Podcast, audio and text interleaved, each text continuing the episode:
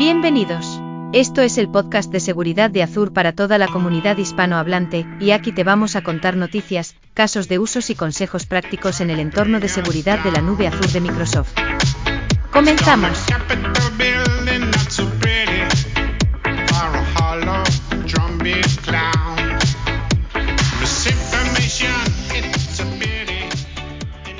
Hola a todos, bienvenidos al episodio número 2 del podcast de seguridad de Azure. ¿Qué tal Javier? ¿Cómo estamos? ¿Qué tal David? Muy bien. ¿Y tú? Muy bien, muchas gracias. Hoy tenemos un invitado especial, Roberto Rodríguez, que ahora, ahora mismo le vamos a introducir en nuestro podcast. Estamos muy contentos de que se ha podido unir a nosotros. Pero vamos a comenzar dándonos una serie de updates en cuanto a las últimas novedades que, mm, que se han ido lanzando en el, en el mundo de, Azure, en el mundo de Microsoft, en el mundo de la seguridad. Yo por mi parte, por la parte de, Azure Defender, la parte de Network Security, sí que me gustaría comentar las siguientes, las siguientes características, ¿no? los siguientes updates. En primer lugar, en la parte de Azure Defender, eh, tenemos como principal novedad eh, la, nueva, la nueva release en, General Available para la Defender para Open Source Relational Databases. Principalmente son las, bases de datos de MySQL, PostgreSQL y MariaDB. ¿no? Y esto es bastante interesante porque, como sabéis, no solamente tenemos clientes en Azure que tienen desplegados bases de datos en SQL Server, sino que también están utilizando esas open source ah, como MariaDB y demás. Entonces es muy interesante tener este también soporte de Azure Defender para estas bases de datos. Luego también entrando en la parte de, Azure Security Center ah, y Azure Defender, hay una integración muy interesante también que ha salido, que es la parte de la integración entre, entre Defender para contenedores o Defender for Containers, que lo que hace es ver principalmente las vulnerabilidades que tienen los contenedores que se despliegan en entornos de, de Kubernetes.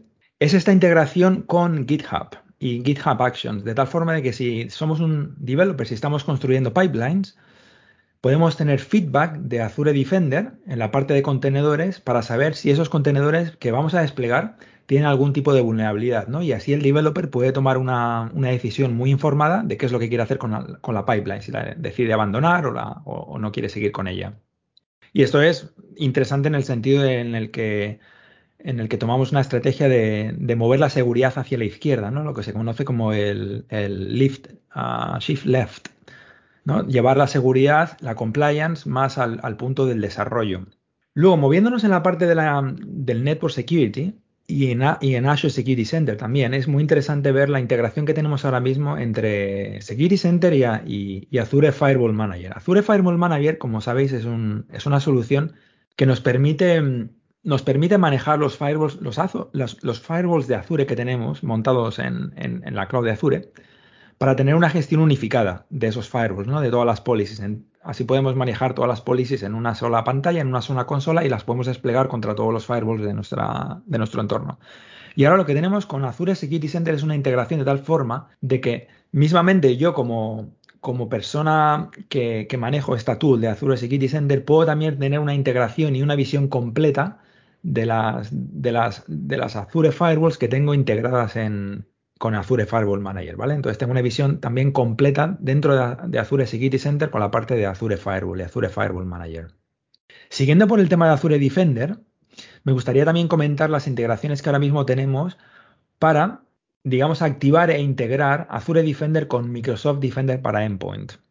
Aquí, como conocéis, Microsoft Defender para Endpoint es el EDR de Microsoft que cubre dispositivos eh, como por ejemplo los Windows 10, pero también dispositivos como servidores Windows Server, que ahora para Windows Server 2019 la integración entre Azure Defender y, Microsoft Defender for Endpoint está ya en General Available. Esto quiere decir que si yo compro o si yo despliego Azure Defender en una máquina que es un Windows Server 2019, estoy automáticamente activando el EDR para ese Windows Server, no solamente el Azure Defender, sino que tengo ese EDR también activado, de tal forma que Azure Defender es mi vehículo de licenciamiento y de activación del EDR. ¿Cuál es la novedad aquí? La novedad es que estamos desplegando esta integración en GA para Windows Server 2019, que ya teníamos para 2016 y para 2012. ¿Vale? Esta integración también se extiende a día de hoy para Linux en Public Preview. Y aquí lo que estamos haciendo es darle una activación, un soporte de Azure Defender para servidores, para todo el campo de, servidores de Windows y para Linux, ¿vale? La parte de Linux ahora mismo está en Public Preview. ¿Qué más novedades os puedo contar en, en, el entorno de Azure? Bueno, estaba haciendo una serie de pruebas con Azure Virtual Desktop, que es lo que se ha conocido hasta ahora como Windows Virtual Desktop, donde ahora mismo podemos también estar utilizando Microsoft Endpoint Manager para administrar escritorios remotos que son tipo multisession. Microsoft Endpoint Manager ya era capaz de manejar y de administrar entornos de escritorios que eran single session, lo que se conocía como el Windows 10 Enterprise, ¿vale? Pero si tenemos un entorno de Azure Virtual Desktop donde tenemos servidores o escritorios de Windows 10 que son multisession, de tal forma de que hay muchos usuarios que se conectan al mismo, al mismo host, ya todos esos servidores o dispositivos también se pueden manejar con, MEM, ¿no? Pues si tenemos que hacer políticas de antivirus, anti-malware, eh, políticas de firewall para esos dispositivos, ya también lo podemos integrar, ¿no? Y además, Microsoft Defender para Endpoint ya también soporta, es capaz de dar protección para esos Windows 10 multi-session devices, no solamente para los enterprise devices, ¿vale? Entonces también es un soporte completo, no solamente desde el punto de vista del, EDR, sino también de la configuración de las policies con Microsoft Endpoint Manager, que es el, Intune eh, tradicional que habéis utilizado hasta ahora. Y por mi parte, esas son las, las novedades que os quería comentar. Javier, ¿qué tal? ¿Qué nos puedes contar desde tu, desde tu punto? Te iba a decir, David, que yo, que yo flipo con la cantidad de novedades que hay en solo un mes, desde el último episodio hasta ahora, la cantidad de productos que tienes que cubrir desde el punto de vista de seguridad en Azure es, es una barbaridad. Yo que solo hago Azure Sentinel y ya es un montón, no me quiero imaginar lo que es cubrir todos esos servicios. Sí, sí, no, nos tiene bien ocupados el tiempo, la verdad. Perfecto, perfecto. Pues nada, por mi parte te voy a comentar ya solo un par de, actualizaciones en cuanto a Azure Sentinel, ¿vale? Pero son muy importantes. La primera es un tema de precios. Como probablemente sepáis muchos de los oyentes, Azure Sentinel se cobra principalmente eh, por la cantidad de datos ingestados en un workspace de, Sentinel, ¿de acuerdo? Tú eh, pues eh, piensas que vas a ingestar una serie de gigabytes al día y eso es lo que pagas luego a Microsoft, ¿no? Hasta ahora había lo que llamábamos unas reservas de capacidad.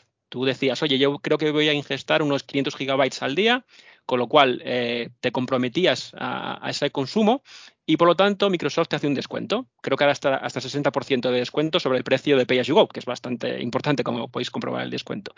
Pues bien, ahora ese, ese lo que llamamos antes reserva de capacidad, ahora hemos pasado a llamarlo Commitment Tier, ¿de acuerdo? Y además hemos eh, incluido nuevas eh, reservas de nuevos Commitment Tiers, que son eh, un terabyte al día, dos terabytes al día y cinco terabytes al día. con, la, con esta última que he dicho, 5 terabytes al día, el descuento ya es del 65% con respecto al precio Pay As You Go, con lo cual es un cambio bastante sustancial. Eh, ¿Qué más hemos cambiado en tema de precios? Eh, imagínate que tú tienes esa, reserva de capacidad, por ejemplo, de 2 terabytes al día y te pasas, ¿vale? Yo me he pasado, en vez de hacer 2 terabytes en, un mes, de repente, o de un día, de repente he hecho 2,2, ¿vale? ¿Qué pasa con esos 200 gigas extra? Antes lo que pasaba es que esos 200 gigas extra se cobraban al precio Pay As You Go, es decir, el precio más caro. Lo que hemos hecho ahora, en beneficio del cliente, es que ese, ese extra de consumo de, ingesta se cobra al mismo precio que la reserva, que el, que el commitment tier que has comprado. ¿de acuerdo? Con lo cual, si tienes un 65% o 60% de descuento en, ese, en esa reserva de 2 terabytes al día, también se aplicará a ese extra, a, esa parte que te has pasado del consumo. ¿de acuerdo? Con lo cual, muy importante.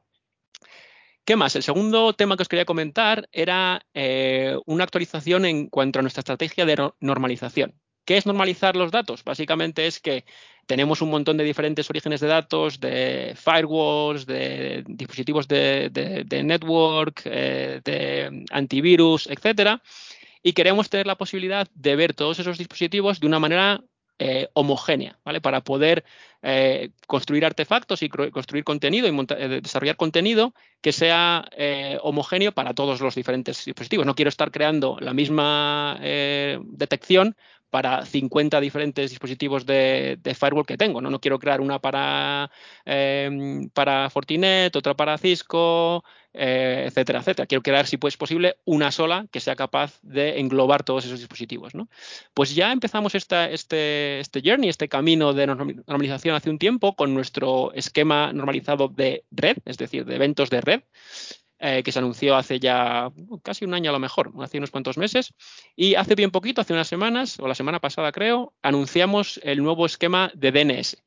Con lo cual, somos capaces ahora de normalizar esos eventos DNS eh, en cualquier tipo de plataforma de, la que vengan, ¿vale? Puede ser eh, Windows, puede ser Linux, puede ser cualquier otro tipo de, vendor, con lo cual tenemos esa capacidad de abstraernos de lo que es el, dispositivo concreto y ser capaz de ver eh, esos logs de una manera homogénea y normalizada across todos nuestros devices, ¿vale?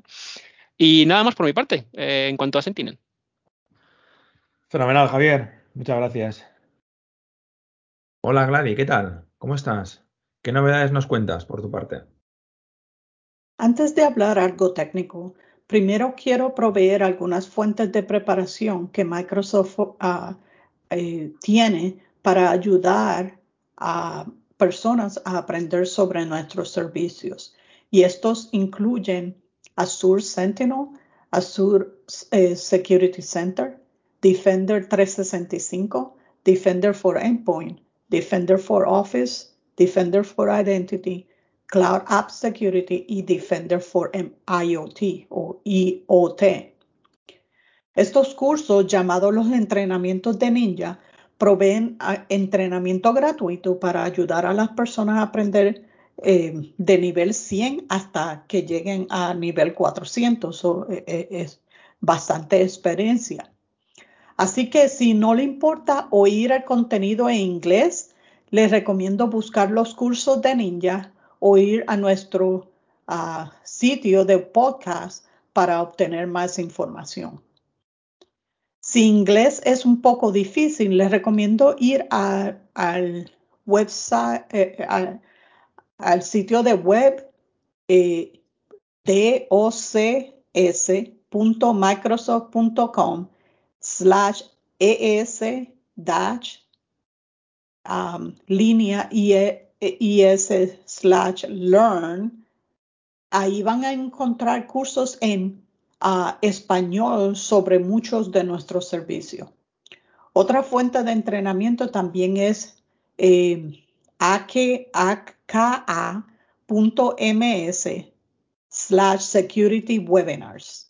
Ah, aunque también es inglés, lo quería mencionar porque semanalmente tienen presentaciones en vivo enseñando cómo utilizar los diferentes servicios de seguridad y puede hacer preguntas a muchos ah, de los ah, eh, programadores y otras personas que trabajan en Microsoft. En la, parte, en la parte técnica quería hablar sobre un fichero de PowerPoint incluido como parte de las recomendaciones dadas para convertir ransomware.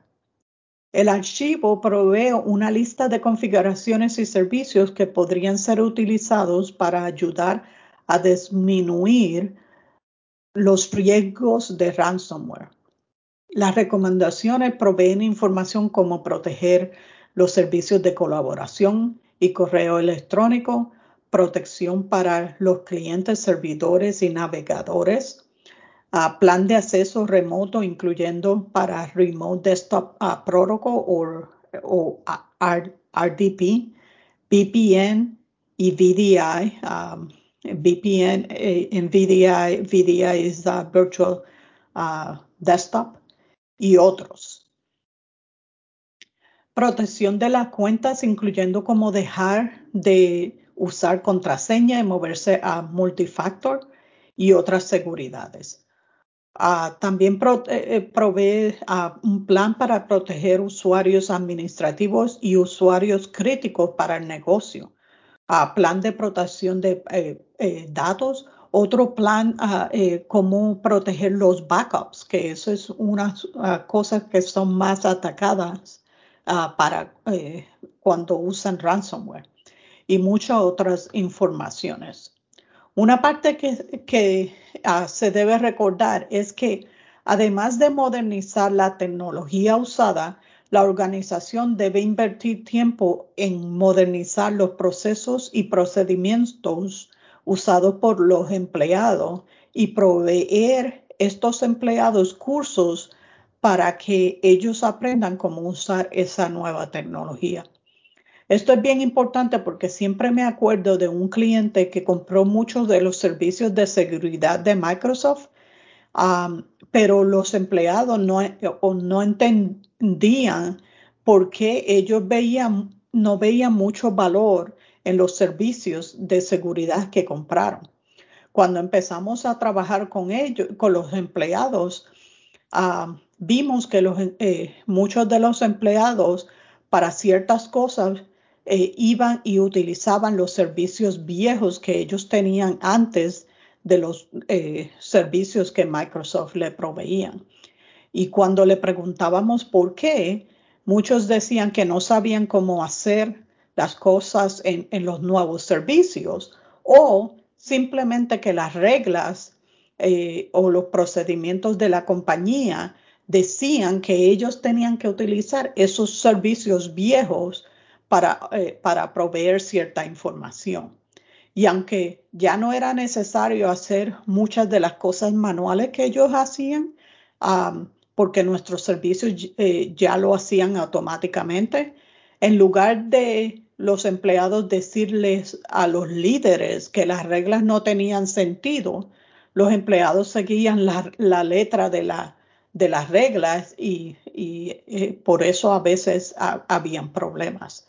Así que por favor modernicen sus procedimientos además de la tecnología y eso le va a dar mucho valor a los servicios que eh, han invertido. Muy interesante, Gladys. Muchas gracias.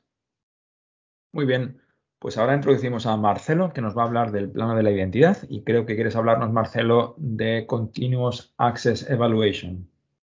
A ver, básicamente Continuous Access eh, Evaluation lo que nos permite a nosotros es actuar eh, en tiempo real ante, ante determinados escenarios, ¿sí? ante determinadas situaciones eh, que suceden durante, vamos a decir, la, la, sesión de un usuario. ¿sí? Por ejemplo, yo podría ante determinados eh, triggers o acciones o eventos, invocar a, determinadas eh, cosas que pueden suceder, como por ejemplo, vamos a decir, eh, si un usuario cambia o resetea su contraseña, yo podría hacer que la sesión de su usuario sea revocada en, tiempo real.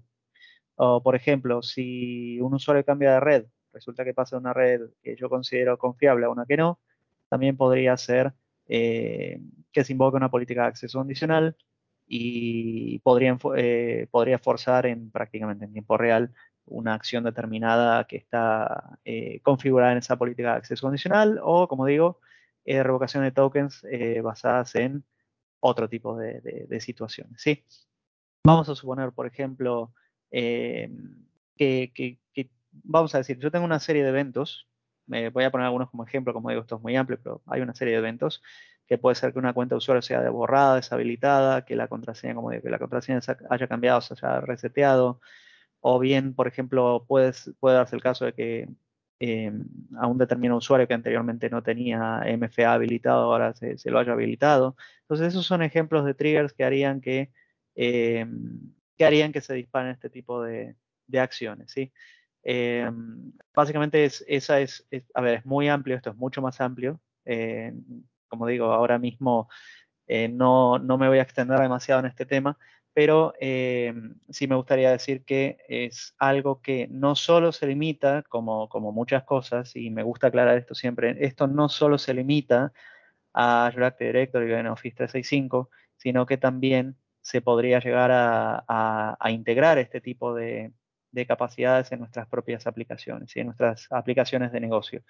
A ver, en la documentación de, CAE se pueden encontrar muchas referencias al respecto. Simplemente buscar Azure Active Directory CAE o Continuous Access Evaluation eh, es suficiente para, encontrar el, documento. El primer documento es el punto de partida y en él eh, también podremos encontrar otros que hacen referencia a la integración de aplicaciones propias o, desarrollos propios con esta funcionalidad.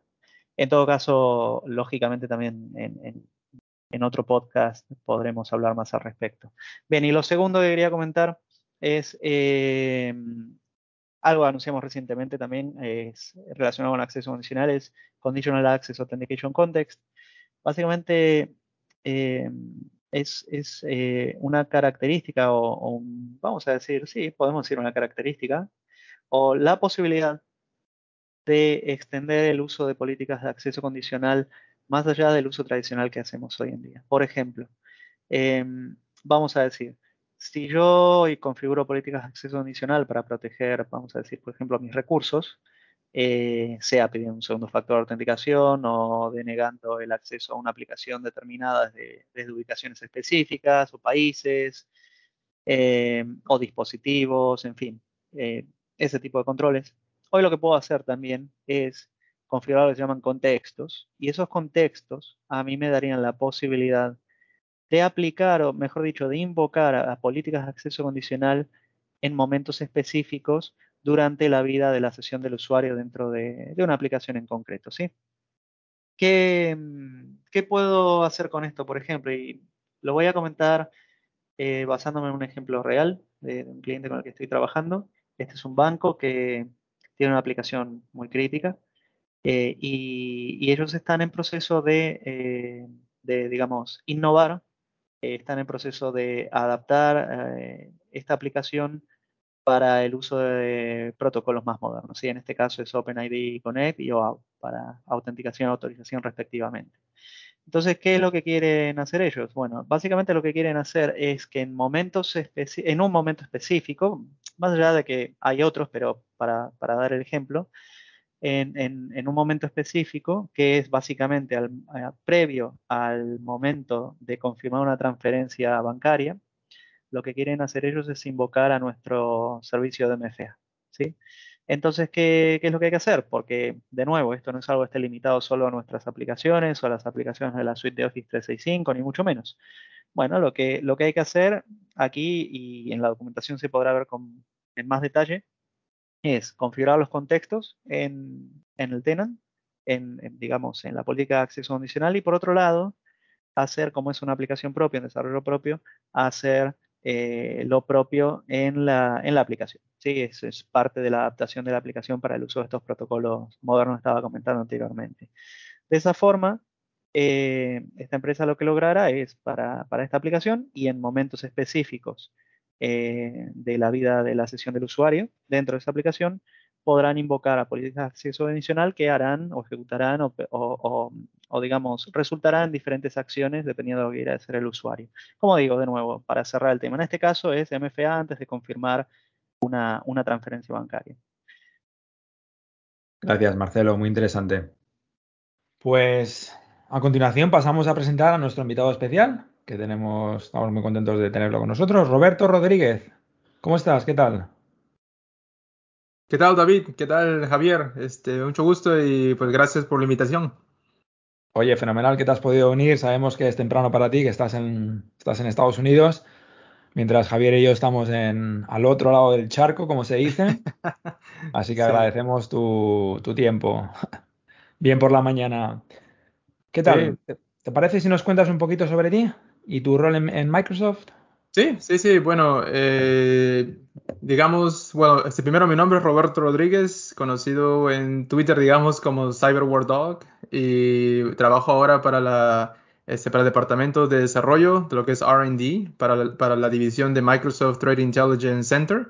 Es un grupo, bueno, es una división conocida como Mystic, es en la comunidad. Y nada, pues ahora estoy trabajando con bastantes proyectos, tratando de, de, poder, digamos, generar unas herramientas para poder agilizar lo que es el desarrollo de detecciones, tratar de simular adversarios, entender cómo, eh, digamos, todo el comportamiento de cada acción tomada por un threat actor, por ejemplo. Y un poco sobre mí también, digamos, antes de Microsoft estuve trabajando para, también para AWS, ¿no? para Amazon. Eh, trabajé por unos cuantos meses y antes de eso estuve haciendo consultoría. Eh, estaba más metido en el tema lo que es incident response, malware analysis, un poquito de trade intelligence. Y, nada, pues y de ahí me comenzó a gustar mucho la parte de lo que es automatización con open source. Eh, contribuyo bastante a la comunidad también con herramientas que personas pueden usar, digamos, en todo el mundo sin o sea, sin, de repente gastar tanto dinero, ¿no? O este open source con unos cuantos scripts para poder, digamos, entender unos temas de seguridad. Y qué más, soy también el fundador de un grupo llamado Open Threat Research, que es un grupo que se dice OTR, que es un grupo en el cual queremos comenzar a, juntar otros, digamos, este, investigadores en el mundo de diferentes países, diferentes backgrounds, ¿no? diferentes organizaciones y tratar de comenzar a colaborar un poco en muchas herramientas open source, lo que es código libre. Eh, y nada, y estoy también metido en eso, tratando de, poder pues, colaborar más con la comunidad, tratar de eh, dar más a la comunidad y también este, por medio de Microsoft en, en mi rol ahorita que estoy me ayuda a poder hacer también eso como parte de mi trabajo, ¿no? Como dicen acá, de 8 a 5 de la tarde, estoy trabajando también en lo que es open source, ¿no? Genial. Roberto, nos has comentado que el tema de, OTR, ¿no? que es un uno de tus proyectos, pero por lo que yo he visto, tu actividad en la, comunidad es tremenda y tienes muchos otros proyectos eh, en los que contribuyes, que has creado tú. ¿Nos puedes hablar de los dos o tres que más te ilusionen, que has creado últimamente o que has trabajado en los últimos meses? Sí, sí, sí, claro. Eh, bueno, eh, digamos, el, lo que es el OTR, lo que es el Open Trail Research, es un grupo donde, eh, digamos, estoy agregando todos los proyectos en los cuales que yo trabajo, a pesar de contribuir también a lo que es este, las organizaciones de Azure, en lo que es GitHub. Y digamos, por la parte de lo que es OTR, tengo unos cuantos proyectos. bueno, uno que me gusta bastante es llamado Mordor. Es un proyecto en el cual uno este, puede comenzar a agarrar, digamos, data que ha sido colectada después de poder, digamos, simular un adversario. Este, una vez que hacemos eso, podemos jalar la data y podemos compartirla con la comunidad, ¿no? Y ahora ese proyecto tiene casi ya más de 100 datasets de... La mayoría son Windows, pero estamos que nos metemos también en la parte de Linux, AWS, eh, también Azure. Estamos tratando de ser lo que se llama cross-platform, ¿no? no solamente dar este, solamente uno, este, un, digamos, una plataforma en sí, tratamos de, cubrir bastantes. Otro proyecto de, digamos, de OTR también es la parte de lo que se llama este, Blacksmith. Blacksmith es un proyecto donde estoy compartiendo bastantes, digamos, eh, scripts, bastantes templates para poder crear este, unos ambientes para lo que es para hacer desarrollo pueden ser ambientes, por ejemplo, para crear una computadora Windows, para crear una flota de Windows, digamos un Active Directory, hasta comenzar a, también generar proyectos eh, como por ejemplo lo que es Azure Sentinel. Y el otro proyecto de parte de OTR, y eso se va a unir a un proyecto que voy a hablar ahorita, pero es el proyecto Azure Sentinel to Go. Es un proyecto en el cual cuando yo me uní a Microsoft el año pasado quería poder compartir, digamos, un, una forma de automatizar cómo es usar Azure Sentinel, pero más como para hacer desarrollo, eh, no tanto, digamos, para poder generar cosas en producción, digamos, pero más para desarrollo un laboratorio pequeño. Y ahora el proyecto que estoy eh, metiéndome bastante es en uno que se llama Simulan, que es por parte de Azure. Y Azure, eh, en ese proyecto estamos usando el proyecto Blacksmith de OTR y el proyecto Azure Sentinel to Go, que también es parte de OTR. Y ahí en ese proyecto estoy tratando de compartir bastantes, digamos, este, recursos para poder crear ambientes, para poder ejecutar simulaciones y poder verificar ¿no? detecciones de diferentes eh, controles de seguridad de, de, Microsoft. Puede ser este, lo que se llama Microsoft Defender for Endpoint, for Identity, ahí lo que se llama Cloud App Security as well, lo que le dicen MCAS y todo, y todo lo que es Azure Sentinel, lo que es Azure Defender, estamos tratando de crear todo un ambiente donde alguien pueda usar todas esas herramientas eh, juntas en un solo lugar, ¿no? Y no tratar de crear diferentes ambientes para poder, eh, para poder investigar y hacer desarrollo, ¿no? Y una pregunta, Roberto, ¿qué, es lo mínimo que me hace falta a mí como, usuario para poder hacer uso de Simulan, para poder desplegar un entorno de Simulan y poder obtener beneficios? ¿Qué es lo mínimo que me hace falta? ¿Una suscripción de Azure, por ejemplo, o, hace falta algo más? Sí, bueno, eso depende, digamos, de qué, es lo que tú quieres usar en, Simulan. Eh, Simulan viene con, digamos, unas opciones, es bien modular. Eh, digamos, el laboratorio completo Viene con scripts y templates para poder, por ejemplo, instalar una vez más este, servicios de lo que es Microsoft 365, es Microsoft Defender for Endpoint, MDI, MCAS. Um, y cuando uno usa eso, pues necesita una licencia, lo que se llama la M365 E5. Mm. Y, pero el ambiente es modular para poder de repente solamente deploy el ambiente. Y para eso solamente necesitas una suscripción de Azure Necesitas también, digamos, una suscripción de, para poder tener también un tenant en este Microsoft 365, pero no, tiene que ser la, lo que se llama la licencia E5. pero solamente necesitas un ambiente de Azure, una suscripción de Azure y puedes, digamos, compartir, eh, eh, ¿cómo se llama? Crear el ambiente, ¿no? Y de ahí simplemente seguir los pasos de, los laboratorios que tenemos. Y nada, eso, es prácticamente, digamos, el principio de, cómo poder usar Simulan, ¿no? ¿Mm? Perfecto, perfecto. Roberto, yo quería preguntarte, ¿Hay alguna forma de... ¿Cuál es la mejor forma de empezar a, crear una serie de entornos con Simulant? ¿Hay alguna serie de, laboratorios ya preparados, especializados? O, hay que crear todas las herramientas un poco por separado? Sí, sí, sí. Bueno, eh, Simulant está separado en, digamos, tres partes. La primera parte, lo que se llama la parte de preparación. Ahí es donde, por ejemplo, lo, lo que preguntaba Javier, un poco qué es lo que necesitas para, para prepararte para hacer todo el ambiente. Y de ahí tenemos la parte de lo que es deployment, de, cómo poder, digamos, construir todo el ambiente. Todo eso es automatizado. Entonces, con tal que te prepares bien con las licencias necesarias, con las suscripciones necesarias en Azure, que todo está documentado ahí, para crear el ambiente es simplemente correr unos, unos, templates y eso demora, digamos, como una, una media hora, digamos, de repente máximo 40 minutos y de ahí hay unos pasos extras que este, son opcionales. las personas, por ejemplo, si quieren agregar este multifactor authentication para usuarios del ambiente, entonces tienen que ¿no? hacerlo manualmente, setear el teléfono y todo eso, lo que uno setea en un ambiente también de producción.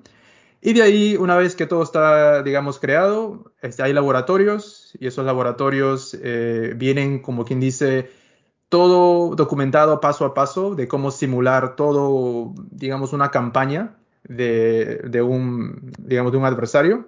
Tenemos un laboratorio ahí que se llama Golden SAML, que habla sobre cómo usar un token, digamos, un, este, token de, de SAML para poder, digamos, autenticarte desde un ambiente on-prem, ¿no? Eh, físico, digamos, hacia el cloud, ¿no? Y de ahí corre por todo el ambiente eh, disculpa, todo el escenario, eh, digamos, paso a paso de cómo ejecutar cada, cada acción. Y después cada acción está mapeada a lo que es una detección, de repente una mitigación, ¿no? Este, digamos, alertas y, todo eso, ¿no? Entonces, digamos, es un ambiente, lo que se dice end-to-end, ¿no? Desde principio a fin, desde cómo prepararte hasta cómo defender el ambiente, ¿no? Perfecto, perfecto. ¿Y cómo podemos, eh, Roberto, asegurarnos de que las alertas que yo quiero tener eh, están activadas? ¿Eso lo hace ya automáticamente el propio Simulan cuando lo despliego o tengo que hacer yo algo manualmente para que se detecten esos, esos comportamientos de adversarios? Sí, muy buena pregunta. Eh, digamos que tiene los dos, ¿no? Cuando uno usa los, este, los controles de seguridad, digamos, de este Microsoft 365, eh, las alertas pues están, digamos, automáticamente eh, están activadas, pero también hay alertas de la parte de Azure Sentinel. por ejemplo, el ambiente una vez más tiene, digamos, la plataforma de lo que es Microsoft 365, que le dicen Advanced Hunting, ¿no? Una forma de, de cazar adversarios avanzada. Y también tenemos la otra plataforma que se llama Azure Sentinel. Y con Azure Sentinel estamos tratando de agregar todas las alertas de lo que es M365 y estamos tratando también de poder ejecutar esas alertas que son más, eh, digamos, customized, ¿no? Son alertas que uno crea, digamos, tratando de agarrar los, los, eventos de un, digamos, una computadora de, este, de Windows on-prem que está de repente física, ¿no?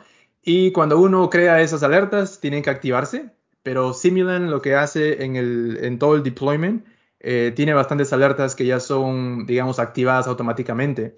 Pero siempre van a haber ahí, digamos, unas, unas dos, tres que siempre están ahí nuevas en lo que es Azure Sentinel, digamos, en el repositorio. Entonces, cuando eso pasa, yo como, digamos, desarrollador y mantenedor del, producto, no del proyecto, tengo que estar constantemente agregando esas alertas.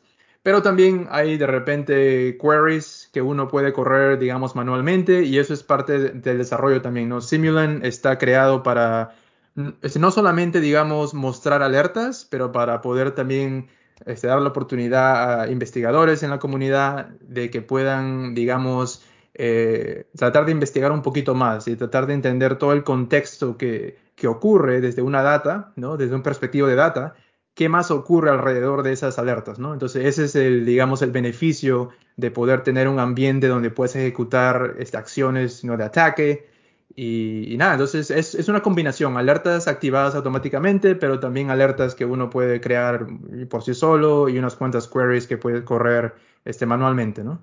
Hmm. O sea que yo ya tengo, imagínate, tengo ya mi entorno de simulant montado, he logrado simular una serie de comportamientos maliciosos de adversario y tengo ya ahora mismo en ese entorno de, demo, con mi Sentinel, por ejemplo, tengo ya una serie de, datos muy valiosos, ¿no? Que ya que simulan directamente ese, comportamiento de, adversario, ¿no?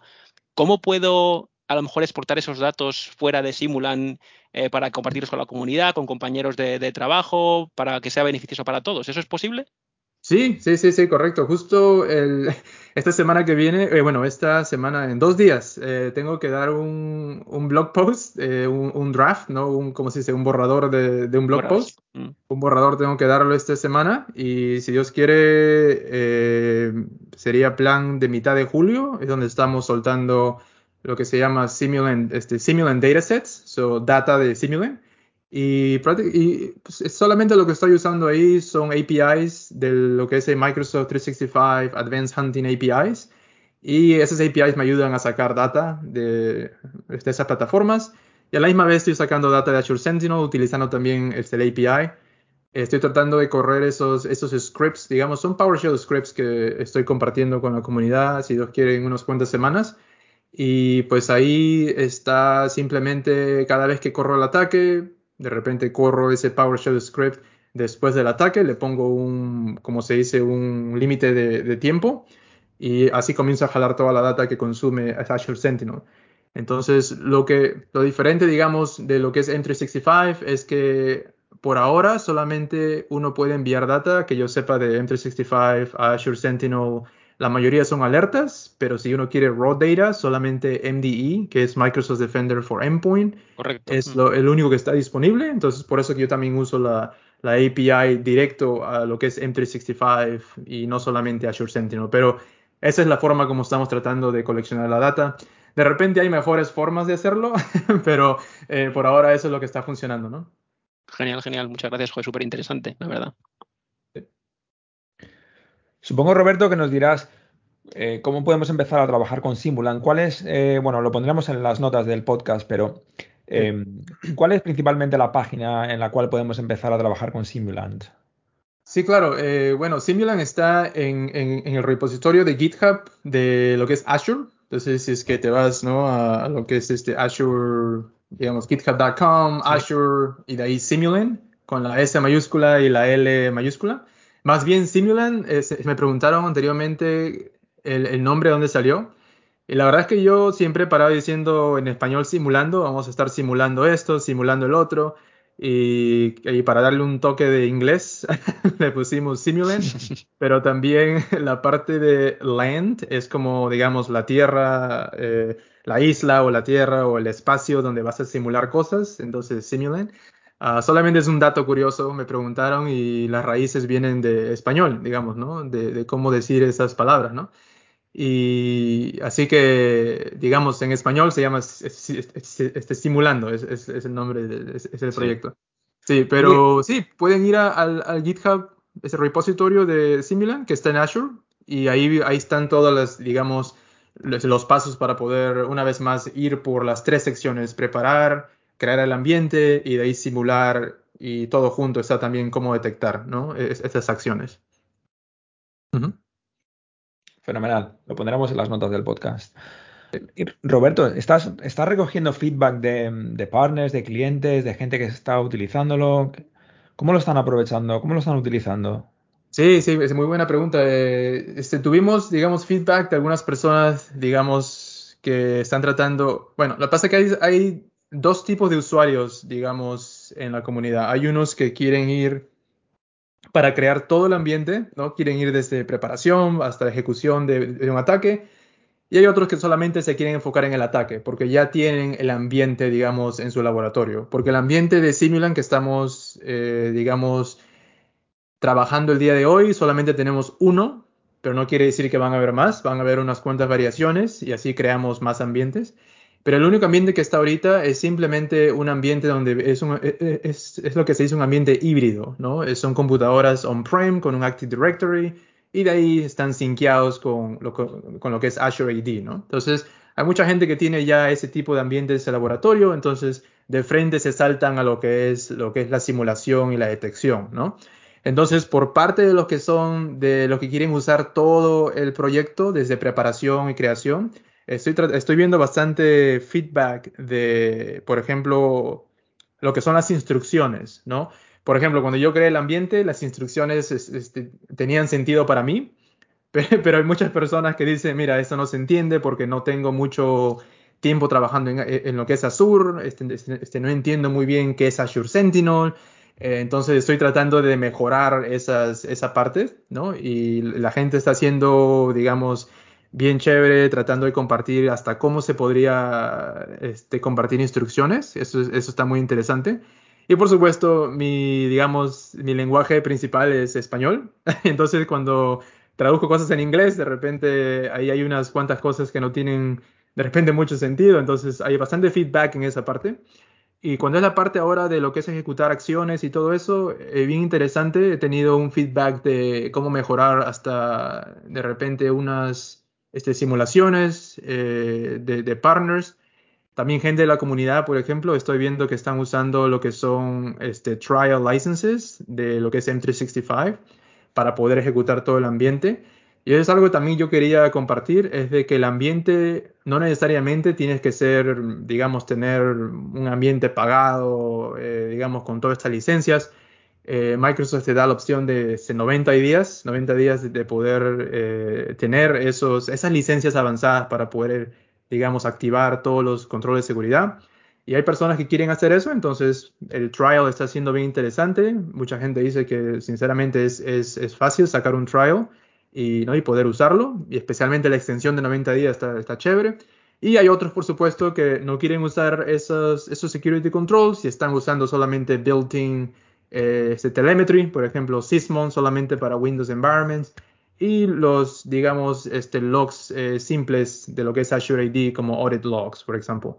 Entonces, eh, ese tipo de feedback estoy teniendo, ¿no? Por la parte de cómo documentarlo, cómo construirlo, cómo ejecutar acciones, cómo mejorar las acciones y también el feedback de cómo la gente lo está usando, ¿no? Modularmente, no, no, no simplemente el, el, proyecto no es para que uno 100% tiene que seguir cada, cada específico paso, hay opciones para que sea modular, ¿no? Muy chulo, Roberto, una pasada, muchas gracias.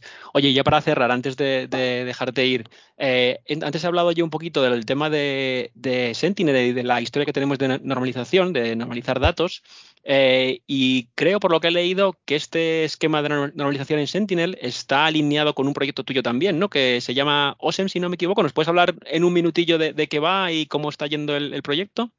Sí, sí, sí, chévere. Ah, sí, la verdad que es bien interesante. El, proyecto OSEM, eh, lo que se llama es Open Security, Open, Open Source este, Security Event Metadata, so OSEM. Es un proyecto en el cual tiene, digamos, tres partes. Es un proyecto en el cual quería, bueno, comenzó como un proyecto solamente para documentar eh, lo que son event logs. Por ejemplo, si es que estoy trabajando con Windows, hay más de 300 eventos que uno tiene que entender si es que quieres ¿no? saber todos los eventos.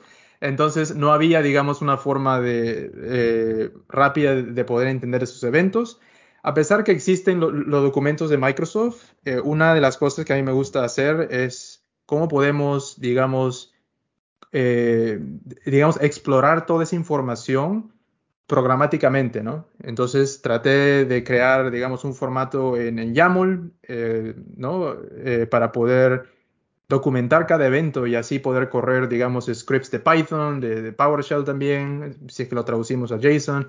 Entonces fue un proyecto solamente para, para, comenzar a documentar todos los eventos en los cuales yo estaba trabajando para hacer desarrollo de detecciones.